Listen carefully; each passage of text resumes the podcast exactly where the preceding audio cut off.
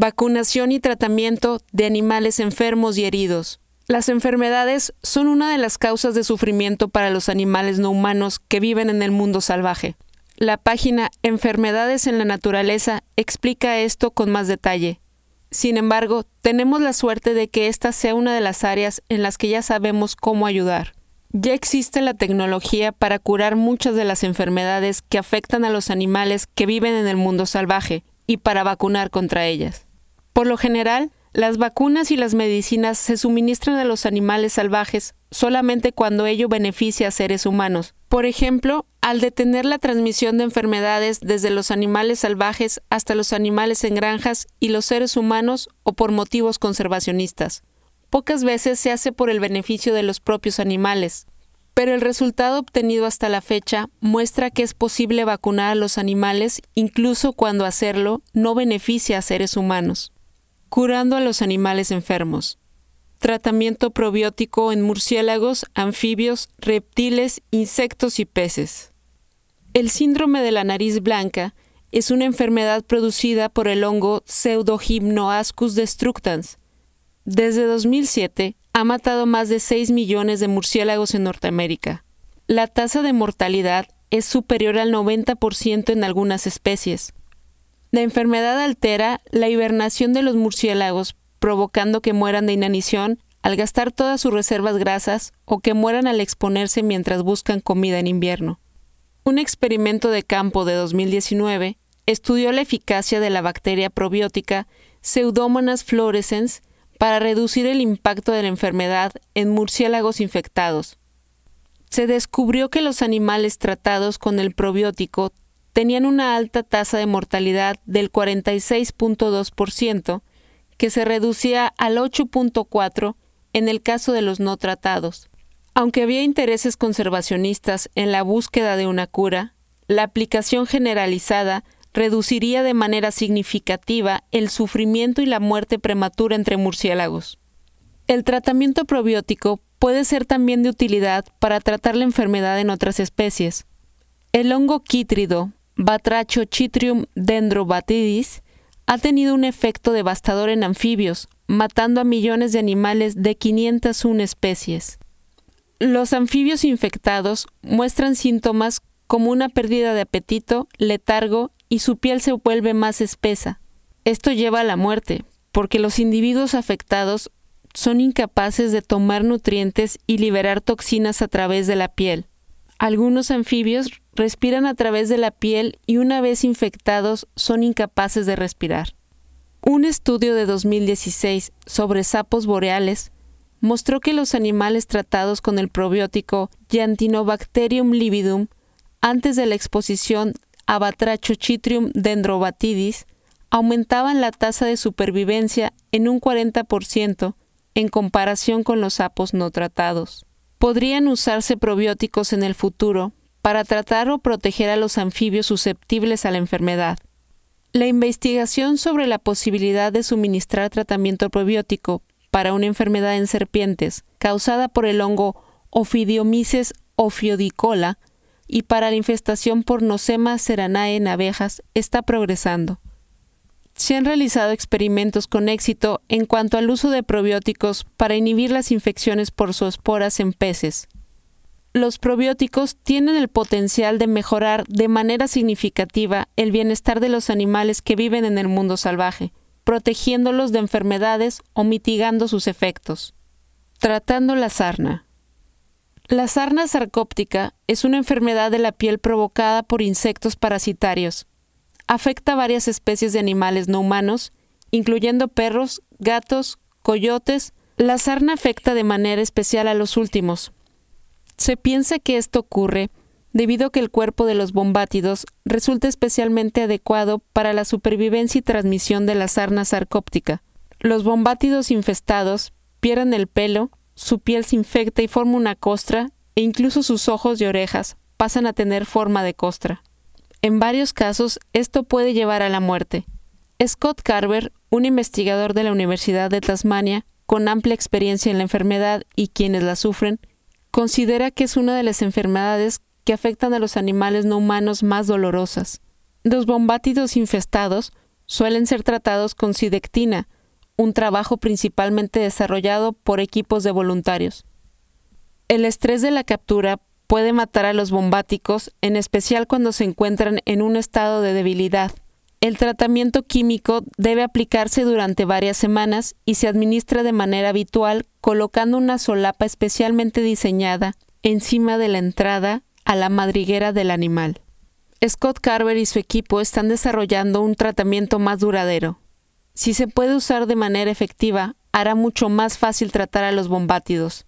Debemos tener en cuenta que esta intervención, la investigación desarrollada por Scott Carver y la labor voluntaria en Tasmania parecen estar motivadas por la compasión por el sufrimiento de los animales en sí, y no por motivos conservacionistas o económicos.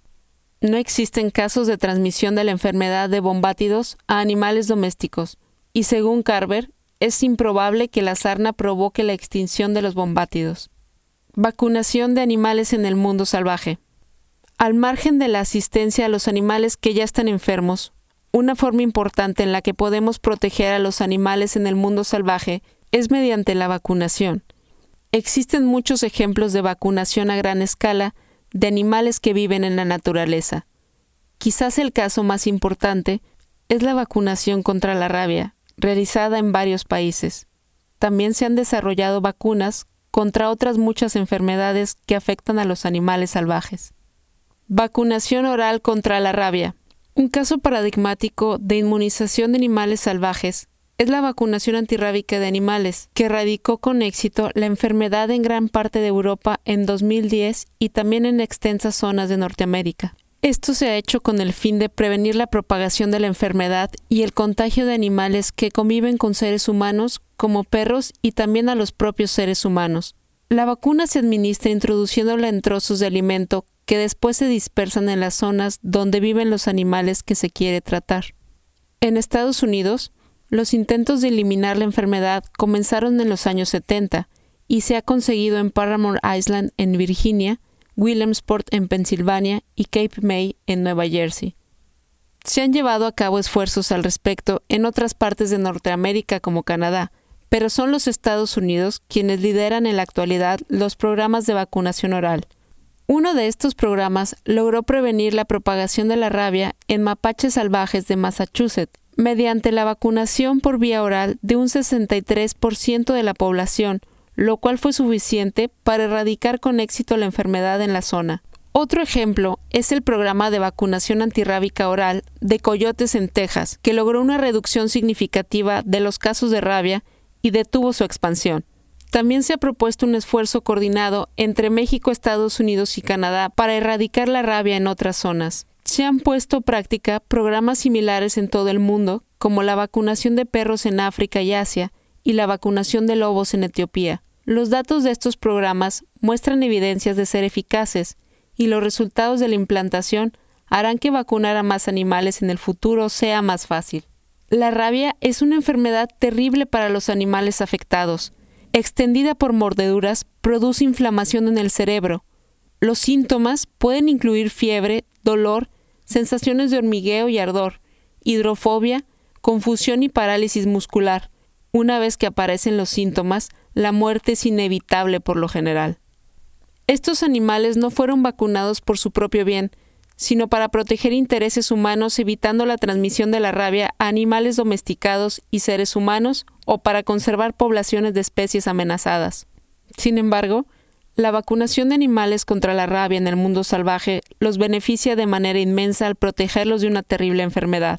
La lección que podemos aprender en nuestra lucha contra la rabia puede resultar de utilidad en futuros programas de vacunación dirigidos a promover el bienestar de los animales individuales en la naturaleza. Además, el éxito de esta medida muestra que otros programas de vacunación futuros también pueden serlo. A pesar de las enormes dificultades de vacunar a los animales en el mundo salvaje, hemos conseguido erradicar la rabia en mamíferos terrestres en grandes zonas del mundo y hemos reducido de manera enorme su incidencia en otras no hay motivos para descartar que podamos tener un éxito similar en la vacunación de animales contra enfermedades en el mundo salvaje. La vacunación contra la brucelosis en Yellowstone. La brucelosis afecta a rumiantes como vacas, bisontes o ciervos, así como algunos mamíferos marinos y a seres humanos. Sus principales efectos sobre los animales no humanos se dan en el sistema reproductivo, produciendo infertilidad, abortos, parto de fetos muertos y nacimientos de crías incapaces de sobrevivir. También produce inflamación de testículos y las bacterias pueden afectar a las articulaciones, causando artritis. Las poblaciones de bisontes en el gran ecosistema de Yellowstone son muy vulnerables a la brucelosis.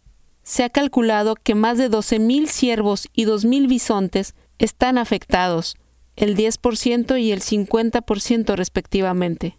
Puesto que la brucelosis puede transmitirse entre especies, los ciervos y los bisontes en Yellowstone actúan como especies de reserva para la brucelosis. Para combatir esto, se ha desarrollado una vacuna para los bisontes de Yellowstone, RB51. Resulta poco claro hasta qué punto los bisontes sufren realmente a causa de la brucelosis y si las vacunas existentes hasta la fecha son suficientemente efectivas. En cualquier caso, se necesitan más investigaciones en torno a los efectos de la brucelosis sobre el bienestar de los bisontes, así como en torno a posibles intervenciones como vacunas. Se cree que la brucelosis puede transmitirse a vacas cautivas y para contentar a los granjeros, los guardias de Yellowstone matan a cientos de bisontes cada año. Si pudiera demostrarse que la transmisión de la brucelosis desde los bisontes no es una amenaza para los animales domesticados, o si se pudiera desarrollar una vacuna efectiva, se pondría fin a estas muertes. En cualquier caso, el bienestar de los bisontes aumentaría de manera significativa. Peste selvática, perritos de las praderas y hurones. La peste selvática es una enfermedad infecciosa que afecta a roedores como los perritos de las praderas. Es provocada por la misma bacteria responsable de la peste bubónica en seres humanos. Los efectos devastadores de la pandemia de peste negra nos resultan muy conocidos. Pero la alta tasa de mortalidad de los roedores salvajes que todavía fallecen a causa de esta nos es menos conocida. Los brotes en los perritos de las praderas pueden suponer una tasa de mortalidad cercana al 100%. Los síntomas incluyen fiebre, deshidratación, baja energía, falta de apetito, dificultad para respirar, hipertrofia del vaso e inflamación de los ganglios linfáticos. El 95% de los perritos de las praderas mueren en un plazo de 78 horas desde la infección. Los perritos de las praderas son extremadamente susceptibles a la peste selvática. De manera reciente, en Dakota del Sur, en Estados Unidos, la plaga diezmó una población de perritos de las praderas, y desde entonces ha afectado a sus depredadores, los hurones de patas negras. Se llevó a cabo una inmunización masiva de perritos de las praderas, principalmente porque los seres humanos quieren conservar a los hurones. Los perritos de las praderas han mostrado una tasa de supervivencia superior al 95% tras ser vacunados. A pesar de que el objetivo de la vacunación es la protección de los hurones de patas negras, los perritos de las praderas también se benefician de la misma, al menos hasta que son depredados por hurones sanos. En 2017, equipos de biología en Montana, también en Estados Unidos, comenzaron a distribuir cebos con la vacuna oral empleando drones. Esto les permitió cubrir mucho más terreno del que habría sido posible repartiendo los cebos a mano. Con los drones, es posible vacunar a 4.000 perritos de las praderas en un solo día. Antrax. El antrax es una enfermedad grave y mortal provocada por la bacteria Bacillus anthracis. Cuando se expone al oxígeno, la bacteria forma esporas que son extremadamente resistentes, capaces de sobrevivir durante años en el suelo o en la piel de un animal infectado. Las esporas entran en el cuerpo a través de la ingesta, la inhalación o por una herida abierta. Los herbívoros pueden ingerir las esporas mientras pastan. Una vez infectado, los síntomas pueden incluir fiebre alta, temblores musculares y dificultad para respirar. Los animales depredadores pueden infectarse al comer la carne de un animal infectado. El anthrax puede tener efectos devastadores sobre los animales que viven en el mundo salvaje. Los herbívoros salvajes son especialmente vulnerables a los brotes de anthrax con tasas de mortalidad del 21 al 55% en hipopótamos y de hasta 90% en impalas y kudúes. Un brote en Namibia mató a más de 100 hipopótamos y murieron más de 2.300 renos en un brote en Siberia en el 2016. Teniendo en cuenta el alto riesgo de contagio de la enfermedad a humanos, en particular debido al consumo de la carne de animales cazados, se han desarrollado ya ensayos de inmunización. Se desarrolló un programa piloto de vacunación contra el antrax en animales cazados de manera habitual en reservas de caza africanas. Se suministró la vacuna de manera oral y subcutánea a los animales que desarrollaron niveles de resistencia a la infección. Las vacunas han mostrado ser efectivas en rinocerontes negros y guepardos. Hasta ahora solamente se ha administrado vacunas a los animales salvajes considerados de interés para la conservación. Por ejemplo, Kenyan Wildlife Service vacunó a rinocerontes blancos y rinocerontes negros tras un brote de anthrax entre búfalos de Lake Nakuru National Park. Un brote en 2005 y 2016 mató a 53 cebras de Grevi, para proteger a las 650 cebras de Grevi que quedaban en Kenia, los guardas las vacunaron usando dardos. Después de la vacuna, no murieron más cebras. Aunque hasta ahora las vacunas se han distribuido solamente para satisfacer intereses humanos, no existen motivos para que dichos programas de vacunación no puedan extenderse a todos los animales que sufren anthrax, con independencia del valor que los seres humanos les den. Hepatitis B y gibones. Esta es otra enfermedad grave, a menudo más asociada con seres humanos, que también provoca el sufrimiento y la muerte de un gran número de animales en el mundo salvaje. La hepatitis B y el tétanos son enfermedades comunes entre gibones, además del sarampión y la rabia. Para reducir el riesgo de transmisión desde seres humanos a gibones y viceversa, Wild Animal Rescue Foundation of Thailand recomienda la vacunación de gibones y trabajadores humanos contra todas estas enfermedades. Peste porcina y jabalíes. En 2013, la Comisión Europea apoyó una propuesta para la vacunación de jabalíes con el objetivo de mejorar la salud de los cerdos. El brote de peste porcina en 1997 provocó la muerte de más de 10 millones de cerdos. Una vacuna administrada de manera oral inmunizará de manera preventiva a los jabalíes y también puede usarse para inocular a cerdos en casos de emergencia. El ébola y los grandes simios. Desde los años 90, la cepa del ébola en Zaire ha matado aproximadamente un tercio de la población mundial de gorilas y en torno a la misma proporción de chimpancés. Un estudio sugiere que un brote en los años 2002 y 2003 mató a más de 5.000 gorilas. Parece que la vacunación sería una solución obvia para luchar contra esta enfermedad, de hecho, esto se ha propuesto para salvar la vida de los grandes simios africanos por organizaciones como Vaccinate, que propone la vacunación para salvar la vida de los grandes simios africanos.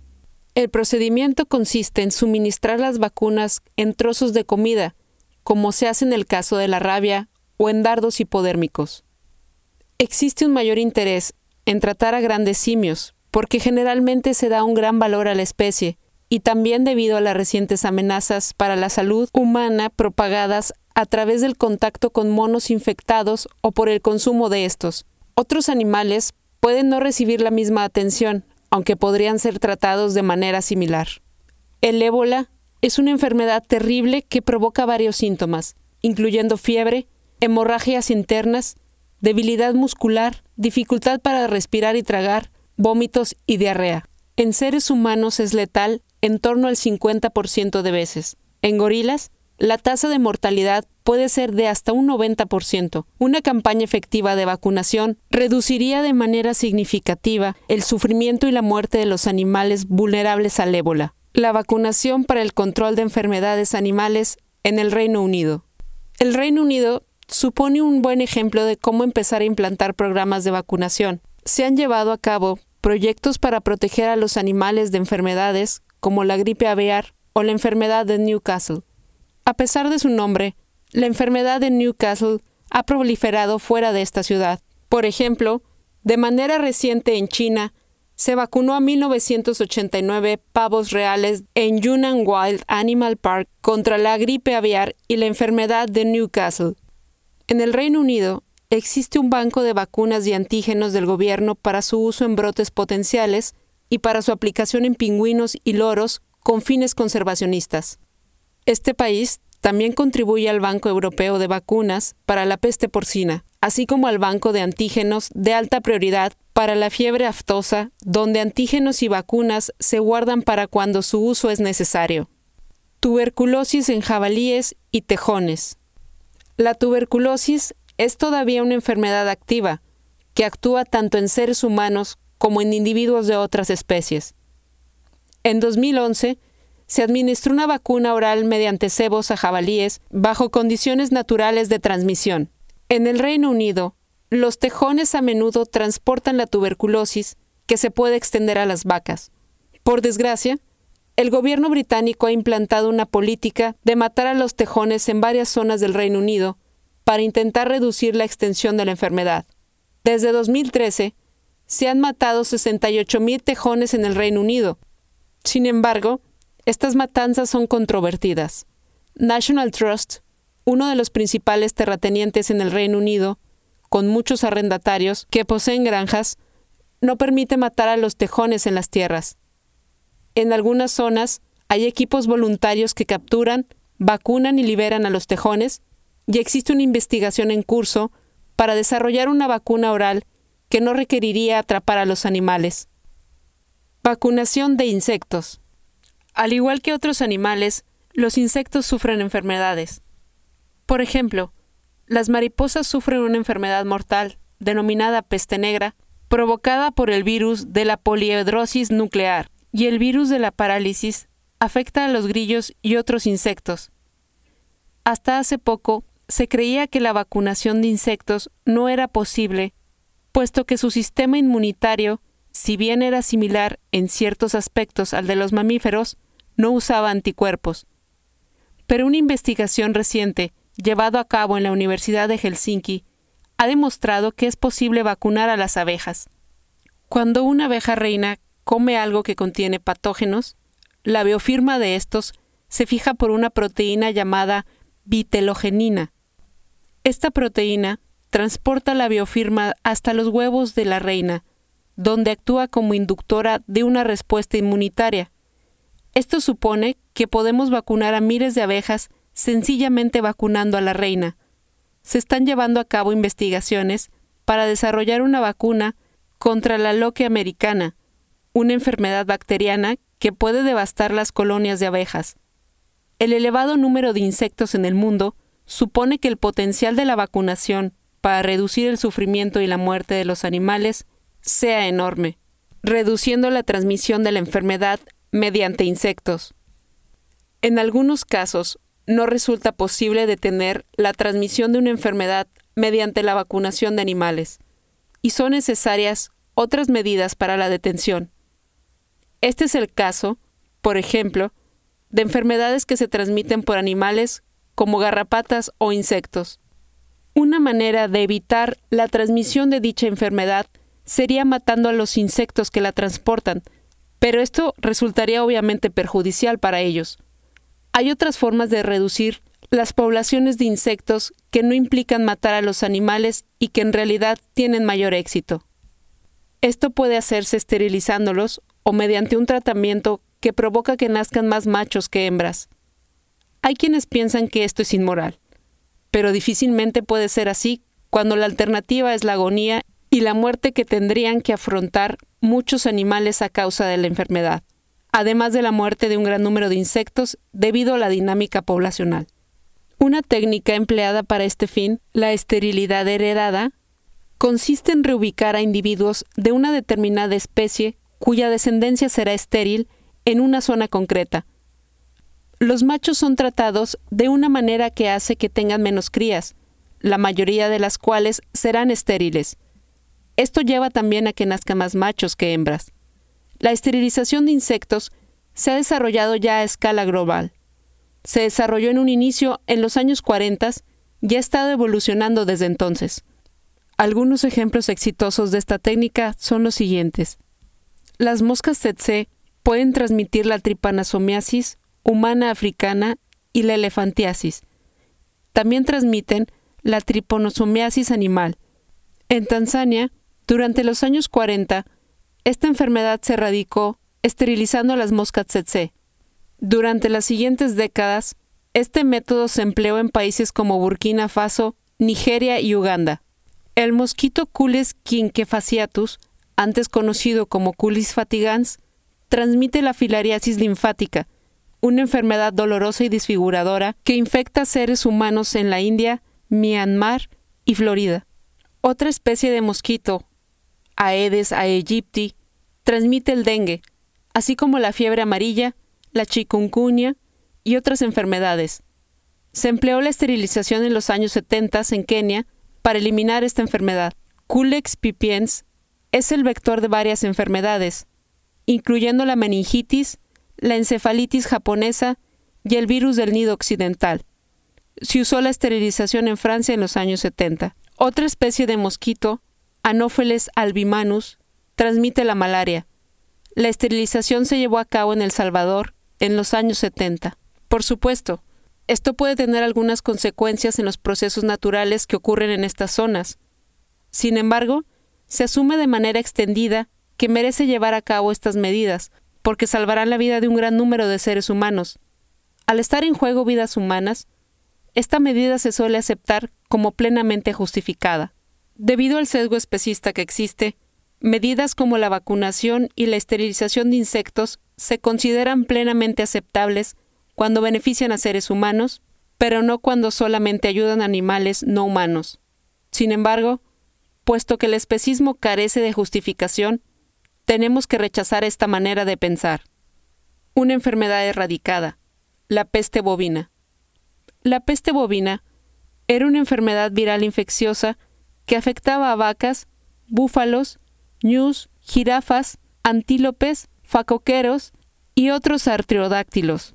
Los síntomas incluyen fiebre, pérdida de apetito, secreción de nariz y ojos, estreñimiento seguido de diarrea aguda y erosiones en la boca, el revestimiento de la nariz y el tracto genital. La tasa de mortalidad era alta, cercana al 100% en poblaciones no expuestas con anterioridad.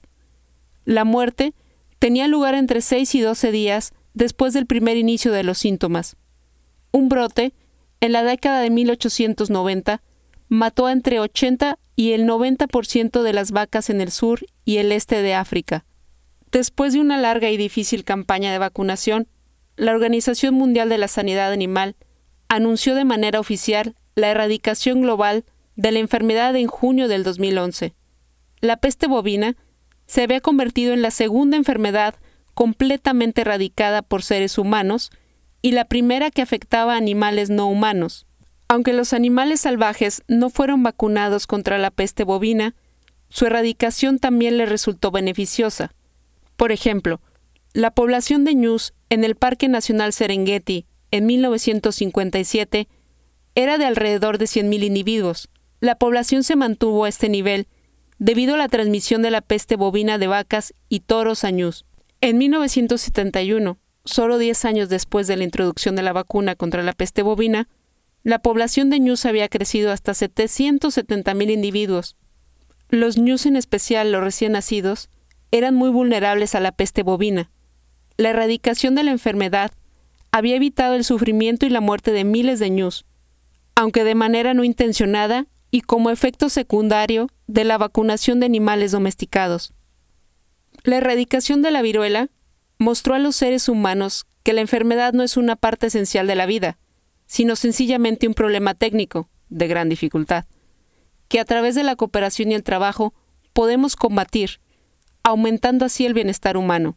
La erradicación de la peste bovina muestra que ocurre lo mismo en el caso de las enfermedades animales.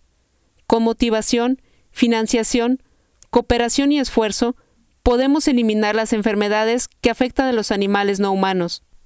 Los resultados obtenidos hasta la fecha muestran que la erradicación de la peste bovina es posible.